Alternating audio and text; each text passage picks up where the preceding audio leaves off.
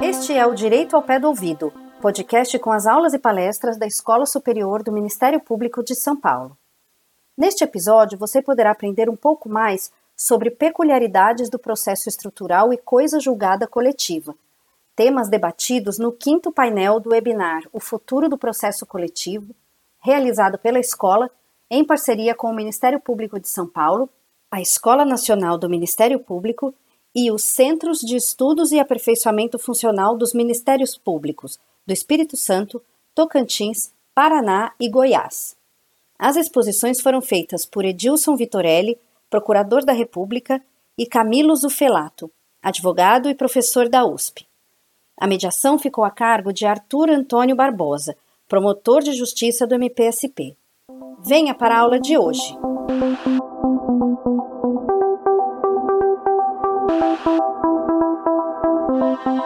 Boa tarde. Vamos lá, sem maiores delongas também, para parabenizar esse evento e essa precisão com que a escola, as escolas estão conseguindo né, manter esse alinhamento que é tão difícil de horário. Então, até para parabenizá-las em razão disso, de toda a organização do evento, eu já desde já passo a palavra, primeiramente, para o professor Edilson Vitorelli, né, nosso membro aqui do Ministério Público Federal.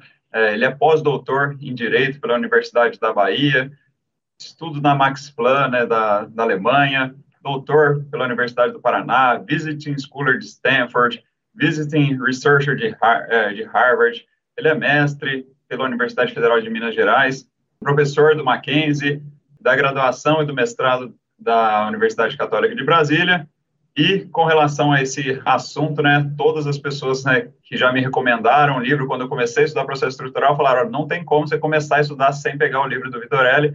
Então fica aqui na minha na minha estante foi o primeiro livro que eu adquiri para aprender sobre processo estrutural. Então fico muito honrado de poder estar aqui na mesa com ele. Então desde já passo a palavra. Obrigado, Arthur, pela gentileza. Boa tarde a todos. É, é um prazer estar aqui com vocês nessa mesa qualificadíssima o tema que me coube, que é o do processo estrutural, é, é o tema desse livro mais recente que eu lancei, a, a terceira edição está para sair agora, inclusive. É um tema que não é diretamente tratado por nenhum dos projetos de lei. Então, ele tem, essa, é, ele tem esse primeiro disclaimer, né? Se vocês jogarem lá essa palavra processo estrutural, você não vai encontrar isso explicitamente tratado em nenhum dos três projetos de lei. É, então, eu quero, em primeiro lugar, fazer aqui com vocês uma divisão de dois universos que me parece que são muito importantes para a tutela coletiva.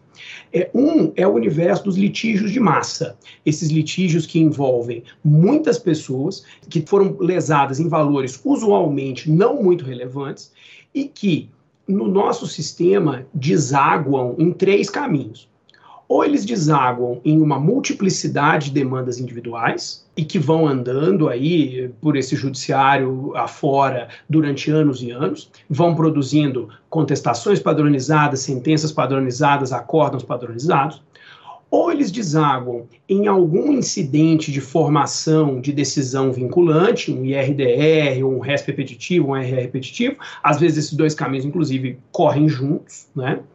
Ou eles vêm para uma ação civil pública na demanda dos direitos na via coletiva. O legislador de 2015, várias das palestras anteriores já mencionaram isso, no CPC, curiosamente, enfatizou essa atomização do processo ao se preocupar mais com a resolução massificada de demandas individuais do que com a coletivização dessas demandas para que elas fossem resolvidas de maneira coletiva. É, isso sempre me pareceu um problema que decorre um pouco da nossa formação, que é o fato de que a gente ignora que as características de um litígio, as características do conflito, elas estão na realidade, elas não estão no processo. Né? O fato de um processo resolver um litígio individual ou coletivamente não muda as características que o litígio tem lá na realidade concreta. Muda apenas o mecanismo de solução daquele litígio. Então, é essa situação que foi encarada pelo legislador de 2015 de uma maneira altamente discutível, nos trouxe hoje a um cenário em que o, os incidentes de formação de precedentes, de alguma maneira, funcionam para dar soluções coletivas a conflitos que não são debatidos coletivamente. Então, é, esse é um problema. Você tem um contraditório individual, mas uma solução que, no fim das contas, ela gera uma solução que é, enquanto vista do ponto de vista do litígio, uma solução coletiva, porque ela vale para todo mundo. Então, esse é um dos universos, é, a Suzana tratou disso, a Zanetti tratou disso na, nas falas anteriores.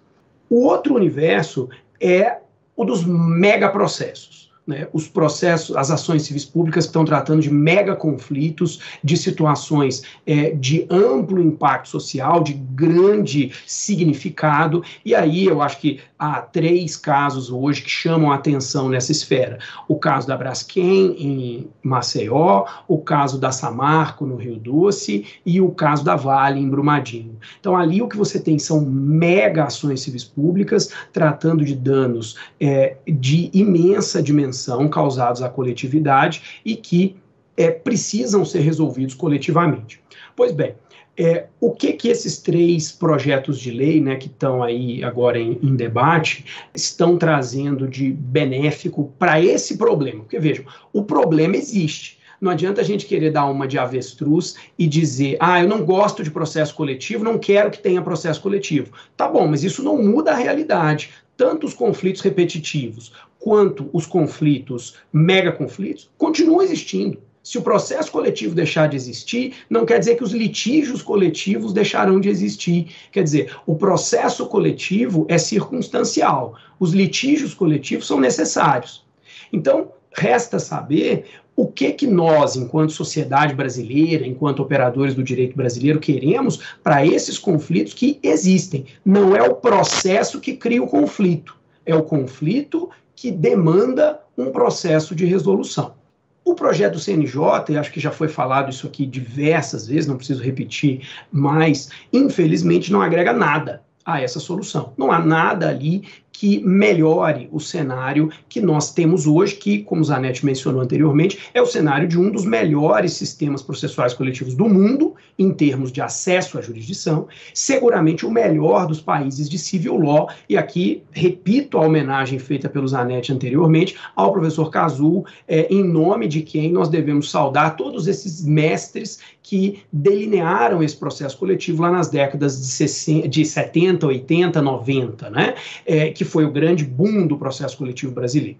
Então, acho que o projeto do CNJ, infelizmente, é difícil fazer uma discussão em relação a ele, porque ele é um projeto que não agrega nada à solução, que é o 4778, né? Não agrega nada à solução, ao, ao universo que nós temos hoje de processo coletivo no Brasil.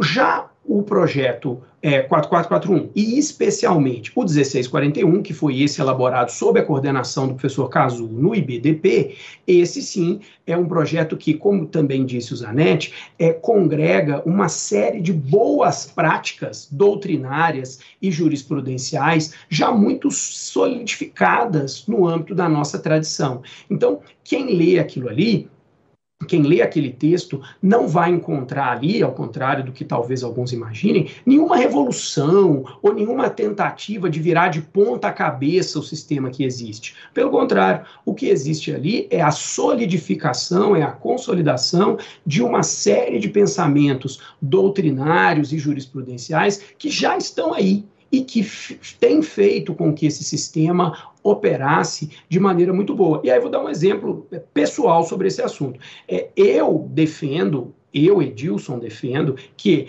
as categorias de direitos difusos, coletivos, individuais homogêneos já cumpriram seu papel e que hoje nós não precisaríamos delas para continuar operando bem o sistema processual coletivo.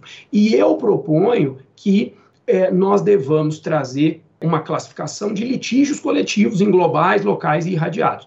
É, aí vocês dizem, Edilson, você estava na comissão do BDP? Estava. Você propôs que isso fosse colocado na lei? Não, porque eu não acho necessário, porque eu não acho que a gente precise dessa ruptura para o sistema é, processual coletivo brasileiro atual, porque ele funciona, ele opera. Então, eu me contento em, doutrinariamente, é, mostrar às pessoas que operam esse sistema que, independentemente da conceituação, a gente pode continuar tratando desse sistema. É, e essa conceituação, de fato, traz problemas, sobretudo no STJ. Recentemente, nós tivemos uma demanda em que o Ministério Público de Minas Gerais foi considerado parte ilegítima para demandar uma questão relativa a direitos individuais homogêneos de moradores de um condomínio ao argumento de que esses direitos eram individuais, homogêneos, disponíveis, não tinham alcance social e, portanto, deveriam ser resolvidos individualmente.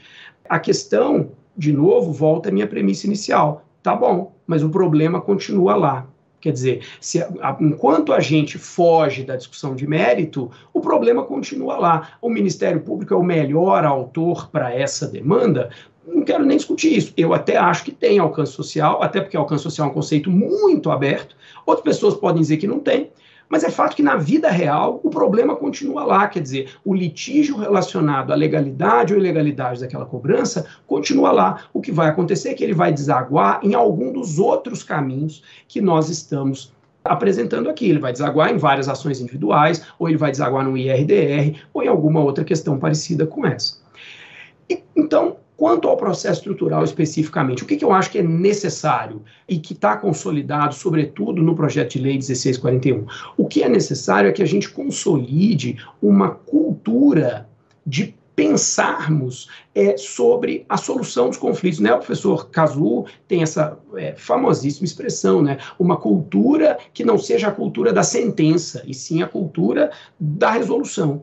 O que, que a gente precisa para resolver litígios estruturais? E aí, só para que estejamos aqui todos na mesma página, né? o que, que é um litígio estrutural? O litígio estrutural é aquele que existe na sociedade, não em virtude de um ato isolado, mas em virtude de um comportamento institucional reiterado por parte de uma determinada estrutura, e aqui estrutura pode ser uma entidade pública, uma empresa privada, uma política pública, que interage com a sociedade e que reiteradamente viola os direitos dessa sociedade. Isso existe? Existe. E há, é, eu, eu cito no livro mais de 90 exemplos práticos, e eu tenho destacado esses exemplos no livro, até para ficar claro que isso não é uma invenção, mais de 90 exemplos práticos dessa situação. Então, litígios estruturais existem. Se o processo estrutural não existir, o que vai acontecer é que esses litígios vão desaguar em outro tipo de processo. O que, que a gente precisa, então, para termos processos estruturais? Nós precisamos nos conscientizar de que a solução para esse problema, para esses litígios, não é que a gente trate das consequências do litígio, e sim das suas causas. Ou seja, se faltam vagas em creche, não adianta mil liminares mandando matricular cada uma uma criança, e não adianta uma liminar mandando matricular mil crianças, porque daqui a seis meses eu vou ter de novo 500 crianças sem vaga. Na hora que virar o ano, ter falta de vaga de novo. Então não adianta. Ou a gente senta todo mundo e aí elaboramos como é, professora Ada, professor Cazu pensaram lá naquele projeto anterior, né, que depois acabou sendo aí, é, é, tá lá no Congresso, mas que acabou sendo pouco discutido, né, o PL 8058. Elaboramos um processo que seja policêntrico, dialogado, em que a gente chame os stakeholders aqui dessa situação para discutir qual é a solução para a falta de vagas em creche, ou a gente vai passar a vida tendo a sensação que é muito comum a gente ouvir as pessoas falando nos nossos eventos de juízes, de membros do Ministério Público, de defensores públicos, e aí posso dizer, e, e de advogados públicos. Posso dizer a vocês que eu falo desse assunto com muita tranquilidade, porque eu fui advogado público, fui juiz federal e agora sou membro do Ministério Público. Então eu já estive de todos os lados desse balcão. E posso dizer a vocês que a coisa mais comum que a gente ouve nessas situações é a expressão estou enxugando gelo eu estou produzindo iniciais padronizadas, o procurador do Estado está produzindo defesas padronizadas, o juiz está produzindo sentenças padronizadas, usualmente de procedência, porque os argumentos de defesa são muito ruins nesse caso, reserva do possível, limites orçamentários, etc. E aí, o que acaba acontecendo é que a gente se contenta com isso e vamos passar o resto da vida enxugando o gelo. O processo estrutural oferece a todos nós, e aí não é uma questão do lado do autor, do Ministério Público, mas a todos nós, o autor, o réu, o juiz, a oportunidade de fazermos algo diferente, que é sentar, conversar, entender o litígio, em vez de continuar entendendo apenas o processo, entender o litígio que existe na sociedade, entender por que, que esse litígio se reproduz ao longo do tempo, por que, que esse litígio é, ainda não foi resolvido e o que, que a gente precisa fazer para que ele para mudar o curso, para que ele venha a ser resolvido no futuro. Isso envolve políticas públicas, estou dando aqui o exemplo das creches, mas não envolve necessariamente políticas públicas. Há diversas questões de natureza privadas que também são estruturais. Agora, por exemplo, nos Estados Unidos, está correndo é, um processo estrutural contra as big techs por dominação de mercado de anúncio né, Google, Facebook, etc., por dominação de mercado de anúncios. E os pedidos que é feito, são feitos nessa ação do DOJ são pedidos de índole eminentemente estrutural. É, são pedidos para resolver as causas que levam a essa dominação de mercado de anunciantes. Não é pedido para simplesmente deixar de fazer anúncio ou parar de fazer anúncio. Então, é, é aquela história, né? É, como diz o, o, o Mencken, para todo problema complexo, há uma resposta clara, simples e errada. O problema do processo estrutural é que muitas vezes as nossas iniciais pedem soluções claras, simples e erradas, é, as defesas também se contentam em se defender daquelas soluções claras, simples e erradas, os, os juízes, por falta de solução melhor, concedem essas medidas, e aí a gente chega na hora da execução, quando ela chega, né, porque usualmente ela não chega no nosso período de vida ativa, né, ela já chega para o nosso sucessor ou para alguém que ocupou o nosso ofício posteriormente, no dia que a execução chega, aí vira uma bomba. Né? Aí a gente vem a segunda expressão que é muito comum nesse contexto, que é deixar uma bomba no meu gabinete. Né? Que agora eu preciso cumprir uma sentença que é, cujos resultados são talvez até piores do que a, a política se desenvolveu naquele momento. Por quê? Porque a realidade é dinâmica e o processo civil é inerentemente estático. Né? A inicial é uma fotografia da realidade, a sentença é uma fotografia da realidade, a coisa julgada é uma fotografia da realidade, e enquanto isso a realidade está mudando. E aí, quando a gente chega lá na frente, eu dou inclusive vários exemplos desse, desse deixaram uma bomba no meu gabinete no livro. É, de sentenças que acabam não resolvendo os problemas. Então, há hoje, e aí a, a pergunta final para encerrar aqui a minha participação é: precisamos de um projeto de lei ou precisamos de uma lei nova para começar a fazer diferente? Não. O que a gente precisa é de autores criativos que façam pedidos de natureza estrutural ou falei semana passada aqui na escola da AGU em São Paulo, o que nós precisamos é de réus criativos que procurem os autores e digam: olha, vamos resolver esse problema estruturalmente, em vez de resolver esse problema com essa bomba que você quer lançar aí sobre essa política ou sobre essa instituição. Vamos, ah, então tá bom. Então vamos sentar e vamos tratar estruturalmente essa divergência.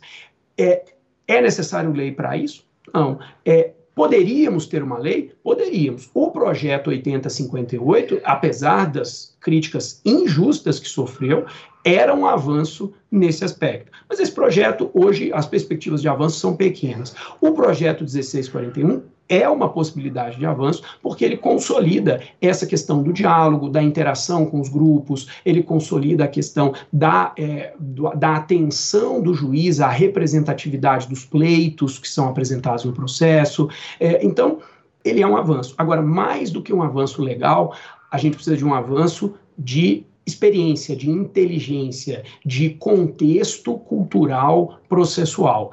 Nós precisamos abandonar um pouco a nossa ideia, que é uma ideia muito típica do civil law, que é a ideia de que a lei vai nos salvar. Né? Enquanto não tiver uma lei, a gente não resolve esses problemas. Não, pelo contrário, a gente tem condições de resolver os problemas com a lei que está aí. Ela nos trouxe até aqui, criou esse, esse sistema processual coletivo, que é muito bom, permitiu a produção de 30 anos de doutrina muito qualificada, exportada para vários países do mundo hoje, e tem condições de criar também uma liderança do Brasil em processos estruturais. Os processos estruturais hoje são decadentes nos Estados Unidos, já foram muito, estiveram muito em voga nos Estados Unidos, mas hoje não são mais a, a bola da vez nos Estados Unidos por uma série de, de questões contextuais é, que, que é, não vale a pena aqui comentar, porque não, não se referem, a, a, não, não tem relação com o contexto brasileiro. Então, é, eu acho que o caminho para o futuro é muito promissor,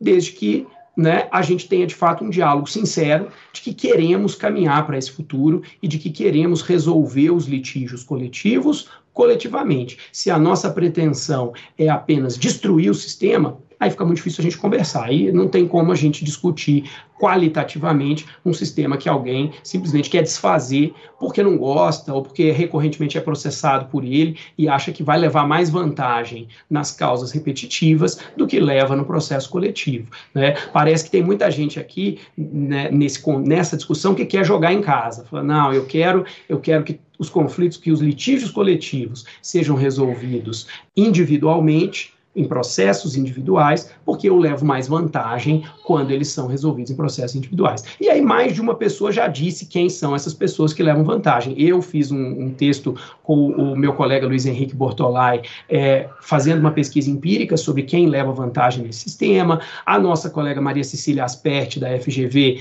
também fez uma tese de doutorado dizendo quem leva vantagem nesse sistema. E devo dizer a vocês que as minhas conclusões e as da CISA são exatamente iguais. Quem leva vantagem, embora os nossos percentuais são até próximos de vantagem, quem leva vantagem, até percentualmente os nossos resultados são parecidos, quem leva vantagem são os grandes litigantes, são os repeat players, são as pessoas que estão sempre aí. Quanto mais a gente individualizar, mais essas pessoas vão ganhar, mais essas grandes entidades vão ganhar. Quanto mais a gente coletivizar, mais a gente tem um campo de jogo uniforme e razoavelmente isonômico para a sociedade litigar com esses é, atores repetitivos. É, agradeço mais uma vez, então, ao Ricardo Zanetti pela organização do evento, pelo convite. Devolvo a palavra ao Arthur e estou ansioso para ouvir o Camilo. Muito obrigado. Bem, Vitorelli, parabéns aí pela sua breve explanação. Muito do que o senhor falou aí, né, acho que todos nós que já litigamos nessa seara estrutural ali já já vi, eu vi um filme passar na minha cabeça, lembrando da, da promotoria inicial, né, da, esses problemas ali que a gente, a gente acaba sabendo que a gente entra na máquina do sistema, é difícil a solução, né? Mas, mas enfim, ótimas observações para a gente poder aí abrir um pouco a cabeça de como pensar futuras soluções. Então, sem maiores delongas, também já queria chamar agora para as suas explanações o professor Camilo Zufelato, que é professor aqui da graduação e da pós-graduação da USP Ribeirão. Ele é bacharel pela Unesp, mestre pela Universidade de Roma, e doutor pela Universidade de São Paulo na área de processo civil. Desde já, professor Camilo, por favor, com a palavra. Muito obrigado, uma boa tarde a todas e a todos. O tema que me cabe é a coisa julgada coletiva, coisa julgada nos processos coletivos, à luz, obviamente, dos projetos. Eu quero cumprir o meu tempo até para que a gente tenha, se for possível, algum momento de, de reflexão final, mas me parece que nós não podemos iniciar é, sobre o, falando sobre o futuro é, do processo coletivo em relação ao tema da coisa julgada, sem antes, muito rapidamente, estabelecermos as origens do nosso regime de coisa julgada no processo coletivo. O porquê que nós temos um regime tão atípico, acho que conhecido por todos, né, o regime de coisa julgada no processo coletivo, ele é tipicamente brasileiro, são soluções que foram criadas, eu sempre digo isso, né? Foram criadas nos anos 60. O, a, o artigo 16 da Lei da Ação Civil Pública, ele é concebido como artigo 18 da Lei da Ação Popular. Nós emprestamos essa, esse regramento que havia sido construído nos anos 60 e cheio de, de algumas polêmicas, de algumas, é, digamos, de alguns pontos a serem refletidos. Mas o fato é que, neste momento, nessa quadra dos anos 60, depois dos anos 80 e anos 90, quando surge o Código de Defesa do Consumidor, nós temos uma premissa fundamental muito importante e que a Suzana pontuou muito bem na fala dela, porque o meu tema dialoga muito com o tema da Suzana, do tema da, da relação entre demandas. Nós estávamos nessa quadra histórica dos anos 80 embebidos num modelo de acesso à justiça que era um acesso à justiça talvez um pouco diferente do que nós temos hoje. Um acesso à justiça de convite para as pessoas irem defender os seus direitos, de um processo coletivo é, em fase de experimentação. Por isso, eu fiz questão de registrar a genialidade dos, dos pais do processo coletivo, entre eles o professor Kazuo Tanabe, porque a nossa lei da ação civil pública ela foi criada digamos, de modo experimental por esses juristas, e hoje o resultado que nós temos é altamente satisfatório. Então, nós temos que entender as soluções do nosso atual processo coletivo à luz dessa quadra histórica, uma quadra histórica que é de um acesso à justiça, de convite para as pessoas irem tutelar os seus direitos, que é um, um contexto bastante diferente do que nós temos hoje. Então, nesta, nesta perspectiva, as regras fundamentais do artigo 16 da Lei da Ação Civil Pública, combinado com o artigo 103 do Código de Defesa do Consumidor, é baseado, essas premissas são baseadas em regras fundamentais, como, por exemplo, uma coisa julgada erga omnes ou ultra partes. Acho que é conhecido por todos nós que o ponto fundamental dos processos coletivos, na, no tema da coisa julgada, tem a ver com os limites subjetivos da coisa julgada. De todos os aspectos do Instituto da Coisa Julgada, o elemento central são os limites subjetivos. E qual é o, o ponto nevrálgico? O ponto nevrálgico é como combinar uma extensão de coisa julgada a terceiros, portanto, erga omnes ou ultrapartes, a partir de uma ação proposta por substitutos processuais, de modo que esses substituídos serão alcançados por uma coisa julgada e o risco de ser-lhes prejudicial. Portanto, esse, a, este, a este problema central, a Lei da Ação Civil Pública responde com um regime de coisa julgada erga omnes, equilibrado, temperado com o resultado e as provas. É aquilo que nós chamamos de coisa julgada secundum eventum, litis vel probationes. A improcedência não causa, a improcedência combinada com a insuficiência probatória não forma coisa julgada material, podendo ser reproposta inclusive no plano coletivo, desde que baseada em prova nova. A, digamos, o conceito de prova nova para este, este contexto é um conceito de prova nova altamente flexível.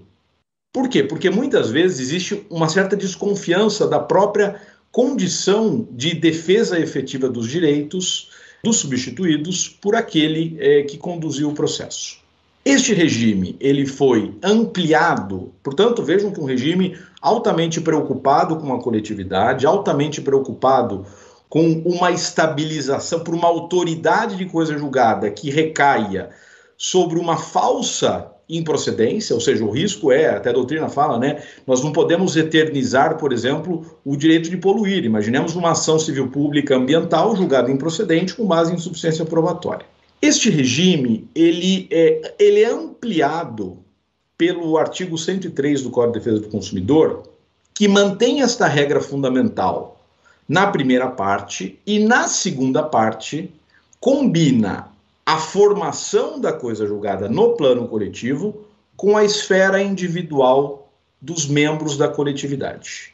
E, de novo, num contexto de acesso à justiça altamente preocupado com os indivíduos, modela um regime de coisa julgada de projeção in utilibus. A coisa julgada só alcança o indivíduo, membro da coletividade, para beneficiá-lo.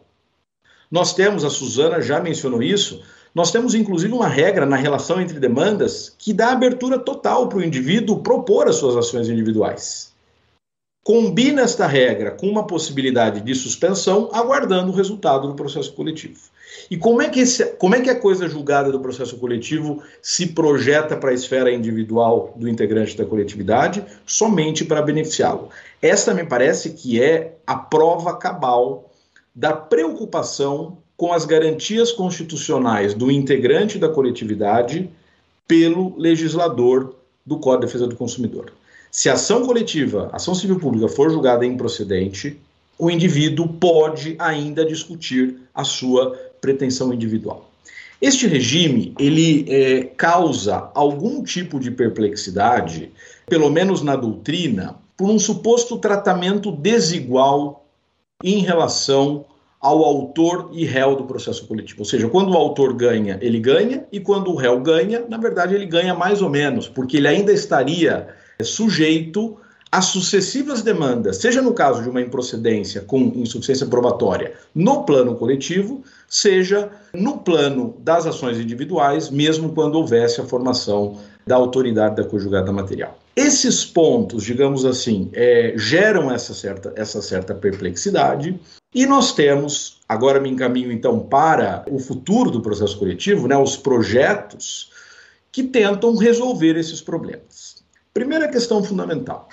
Na lei da ação popular, quando esse regime da conjugada secunda eventum litis vel probationes, ele é pensado e depois reproduzido para o, o, o artigo 16 da Lei da Ação Civil Pública, nós não tínhamos ainda um mecanismo de controle daquilo que hoje a gente conhece claramente sobre representatividade adequada do legitimado. Ou seja, boa parte desse regime de coisa julgada secunda eventum litis vel probationes é pensando numa representatividade não adequada, ou seja, havia provas que poderiam ter sido produzidas e não foram.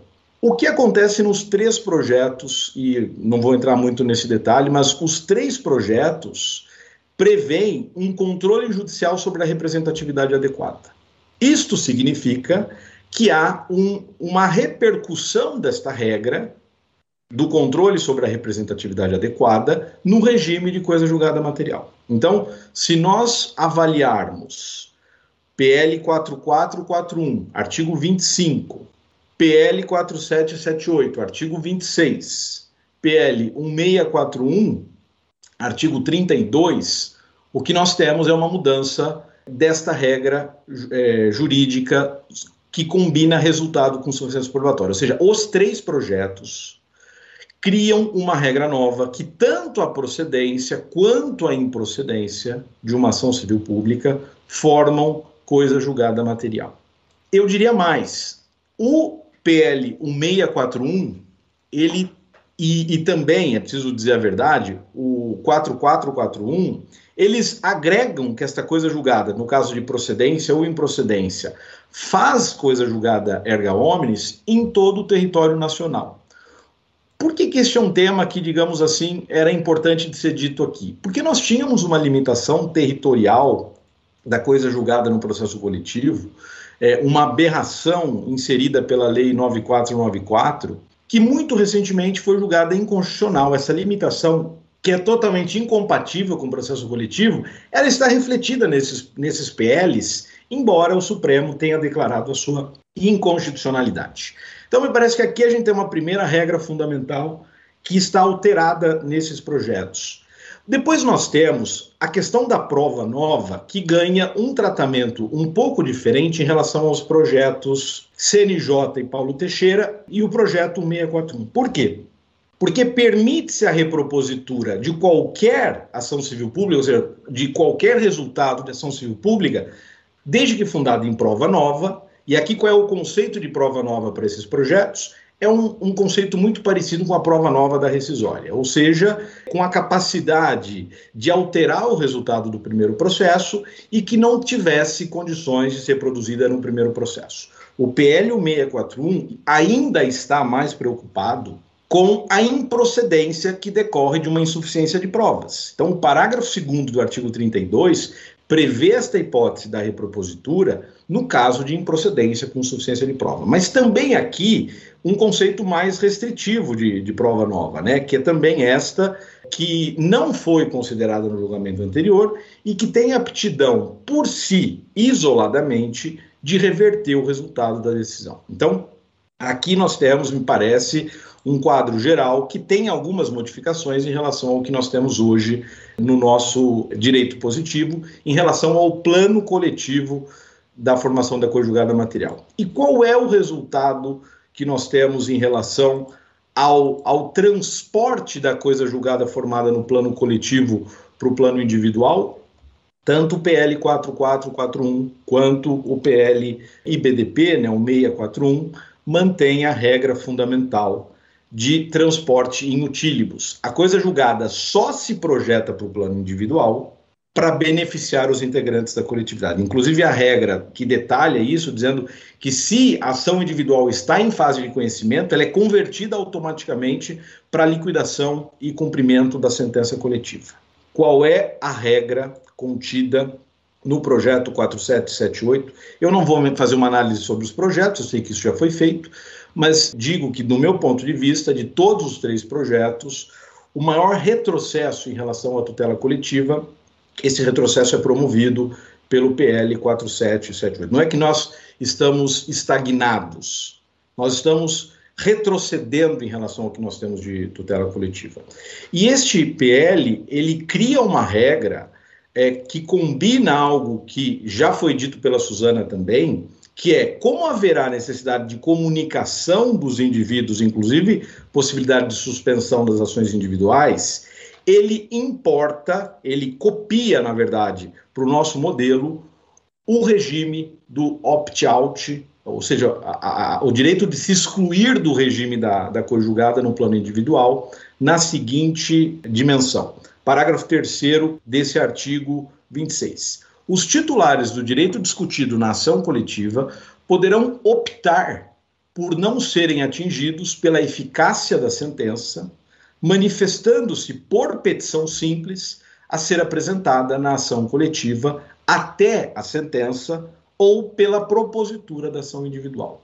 Ou seja, em não se exercendo esse direito, há uma vinculação num plano na esfera individual pelo resultado do processo coletivo, inclusive se for num caso de improcedência. Aqui nós temos uma mudança de regra fundamental, mas o que eu queria discutir é: vejam, nós é, já havíamos superado, sobretudo lá no, no início da discussão dos anos 80, na Lei da Ação Civil Pública e depois no Código de Defesa do Consumidor, que esse é um modelo extremamente trabalhoso para um país como o Brasil. Ou seja, exigir, vejam os termos do dispositivo legal.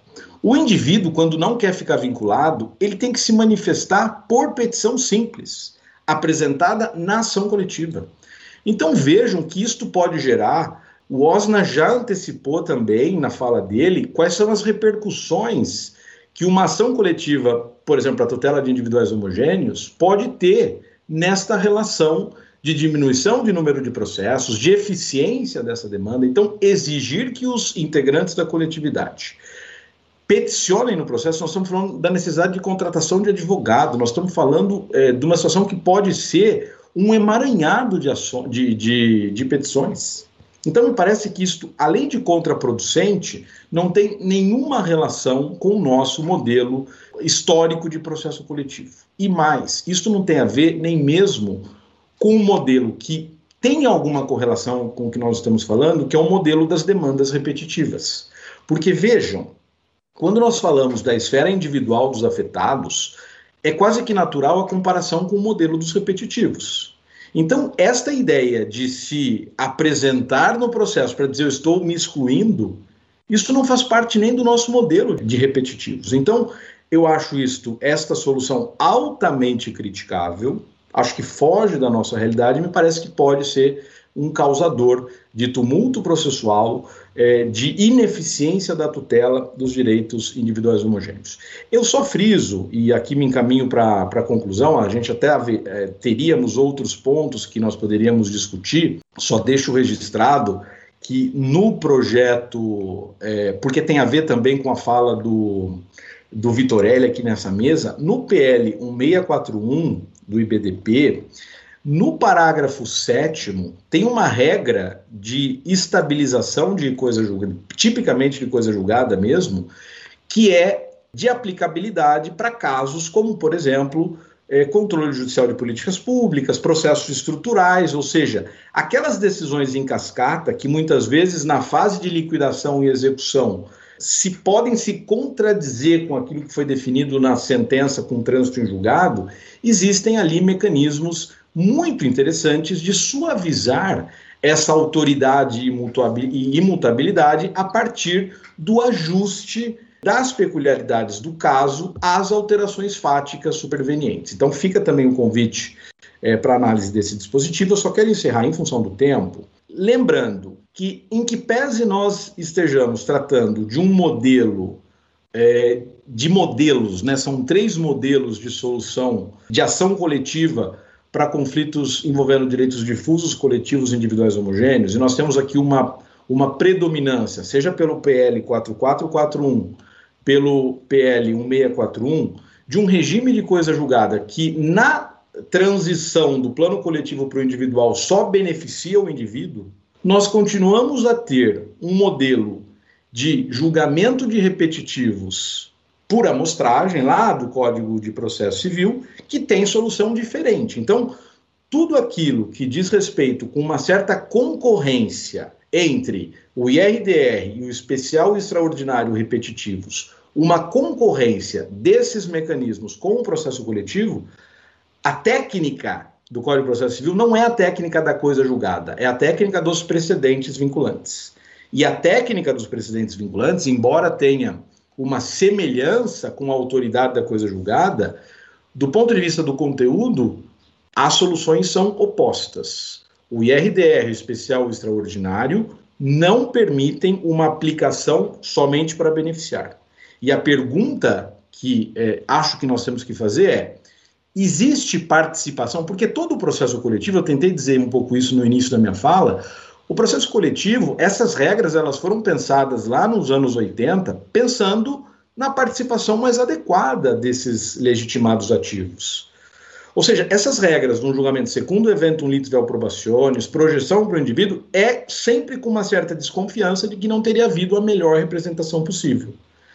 Então, eu queria só deixar como ponto de reflexão a seguinte questão: será que nos nossos repetitivos tem havido participação adequada? Não vou nem falar de representatividade adequada, mas tem havido participação adequada de amigos, de interessados, etc., a ponto da gente dizer que está tudo bem com o regime de precedentes é, para casos que poderiam ser tutelados, por exemplo, via ação coletiva para individuais homogêneos, e a gente vincula para beneficiar e para prejudicar. Então, é claro que os PLs não tocam nesse assunto, porque isso não é. Eu sei que o, Hermes tem uma posição muito interessante sobre os repetitivos no contexto da tutela coletiva. É, mas me parece que, de modo geral, é, a gente não tem considerado esses repetitivos como uma técnica coletiva. Então, com isso, eu peço desculpas se extrapolei aqui o tempo que me, que me foi atribuído. Mais uma vez, eu agradeço imensamente o convite e a oportunidade desse debate e, e devolvo a palavra sempre aberto aqui a questionamentos e, e, e outras reflexões. Muito obrigado. Parabéns, professor Camilo. Ótima palestra, né? Em tão pouco tempo conseguiu resumir tão bem aí diversos assuntos aí complexos, né? Trouxe aí uma aula sobre coisa julgada coletiva material, formal, segundo eventos leads, probacione, nessa ideia da representatividade adequada, lembrou do transporte em utilibus, opt-in, opt-out, enfim, deu uma boa né, revigorada aí na, nos estudos aí sobre o processo civil coletivo muito interessante. Dos nossos comentários aqui, só vejo elogios, então gostaria de parabenizá-lo, ao senhor e ao senhor Vitorelli também, né? Mensagens como parabéns, excelente abordagem, né? sempre falando aqui, ó, bom senso da demanda coletiva, enfim, pessoas sempre com manifestações elogiosas a atuações, as palavras de ambos. Gostaria só de contar aqui um rápido exemplo de uma atuação aqui da promotoria é, da habitação e urbanismo, no qual estou agora da capital, é que nós tentamos, né, pegar um pouco dessa ideia de processo estrutural que tem sido debatida aí muito pelos senhores e tentamos, né, cerca de um ano atrás, fazer uma, uma ação civil pública estrutural buscando, né, um mapeamento das áreas de risco aqui em São Paulo, infelizmente, né, toda vez que tem chuvas, tivemos, temos às vezes mortes ou acidentes graves, especialmente da população mais vulnerável, e, e, e tentamos, né, todos os promotores assinaram conjuntamente uma ação civil pública muito bem fundamentada sobre com essa doutrina toda do, do processo estrutural. E, e, e, a passagem só que eu queria contar, que eu achei um pouco engraçado, é que no começo, né, nós fomos até bem sucedidos, conseguimos uma liminar, mas logo houve uma troca dos juízes e, e chegou assim, um mês depois, o, o juiz que pegou a, revogou a liminar já extinguiu o caso. E aí foi para o TJ, a gente apelou, né, e também foi extinto sem julgamento de mérito. Agora né, a procuradoria nossa recorreu né, para o STJ, fez o recurso especial, estamos aguardando. Mas o, o, que eu achei mais engraçado desse caso, apesar de ser né, um triste fim assim, tão rápido dessa, dessa não recepção da nossa demanda, foi que, do outro lado, sensibilizou um pouco a Procuradoria do município, porque né, nós fomos até procurados pela Procuradora é, Geral do município para conversar. Ela falou: oh, é interessante. Então, assim, muitas vezes até o Estado pode começar a enxergar não no processo em si, é lógico que eles fizeram toda a defesa, né, como procuradores, mas essa possibilidade de, de resolução estrutural muitas vezes interessa também né, para o Estado, para o município, para a União. Então, foi uma, uma experiência, assim, no, perante o judiciário, ela não foi bem sucedida, né, pelo menos até o momento, mas pode ser que tenha frutos no sentido da gente conseguir uma composição ali, né, a, os procuradores do município também acho que não tentem, né, bem ali de estar respondendo, né, milhares e milhares de ações repetitivas ou de problemas difíceis, então pode ser que isso venha dar um fruto aí, não sei se, sei que o professor Vitorelli tem, tem vários exemplos aí pelo Brasil afora, mas enfim, foi uma tentativa nossa aqui de tentar aplicar em prática esse, esse conceito, não sei se... Se você me permite um comentário, Arthur, é uma excelente, é um excelente exemplo de um litígio estrutural, né? Inclusive me mande, vou deixar meu e-mail aqui para você, me mande essa inicial para eu mencionar no livro também, apesar do fim trágico, não é? Mas é, para eu mencionar como uma experiência prática no livro também, será um prazer agora na terceira edição. Mas é, é isso, é a mudança de mentalidade que precisa vir, né?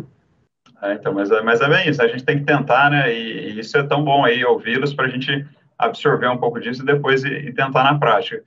E ouvindo né, o professor Camilo aqui, né, me fez lembrar bastante da, das minhas aulas da graduação na São Francisco, tanto do professor Ricardo Leonel quanto da professora Suzana. Eu tive essa sorte de ter os dois professores dividindo a matéria comigo, na, na época que eu era né, estudante. Então, assim, tenho certeza que grande parte do, do fato de eu gostar tanto desse assunto, né, de me interessar, foi por ter tido esses dois brilhantes professores já desde a graduação aí e poder, né, é, lá desde o comecinho, assim, né, quando a gente está né, pensando e escolhendo nossas carreiras, já, já começar a ver os dois, falar, olha, acho que eu quero ser igual esses dois aí, né, seja na área acadêmica como na área profissional.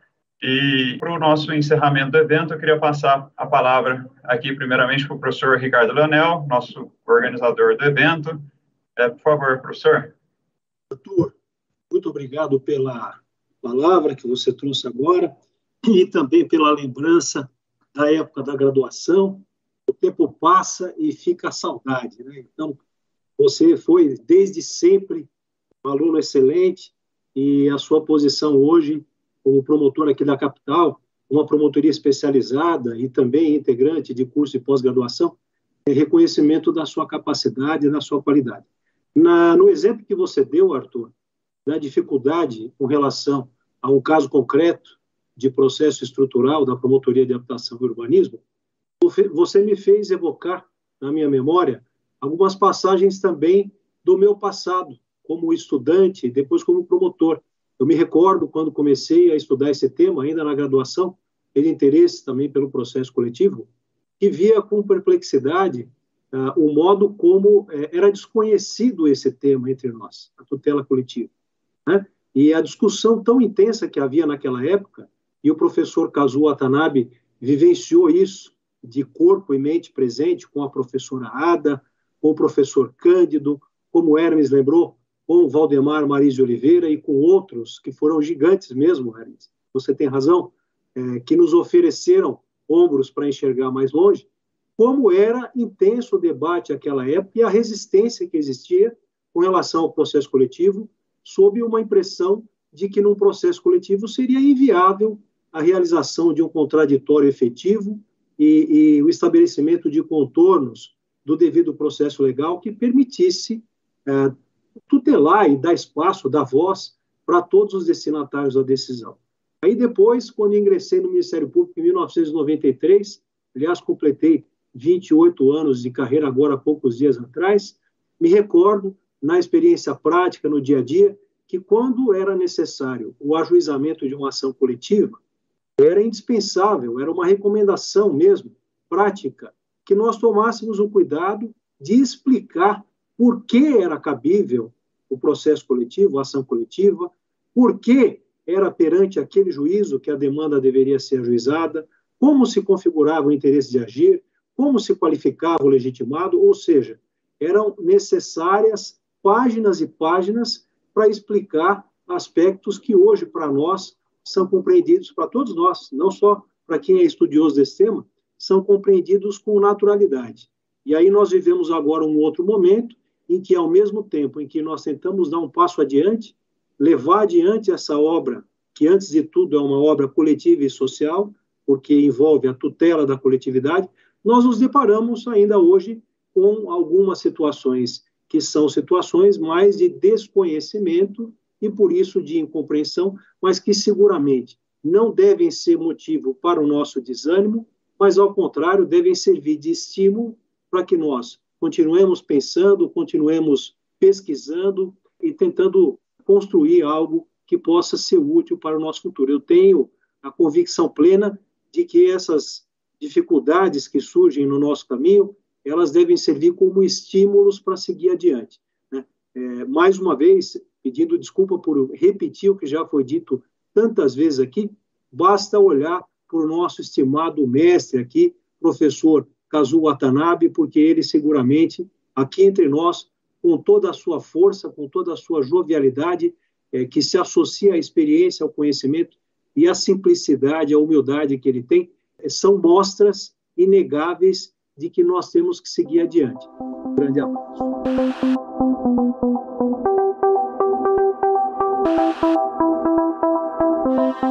Este foi o Direito ao Pé do Ouvido. Siga nosso canal e amplie seu conhecimento com a Escola Superior do Ministério Público de São Paulo.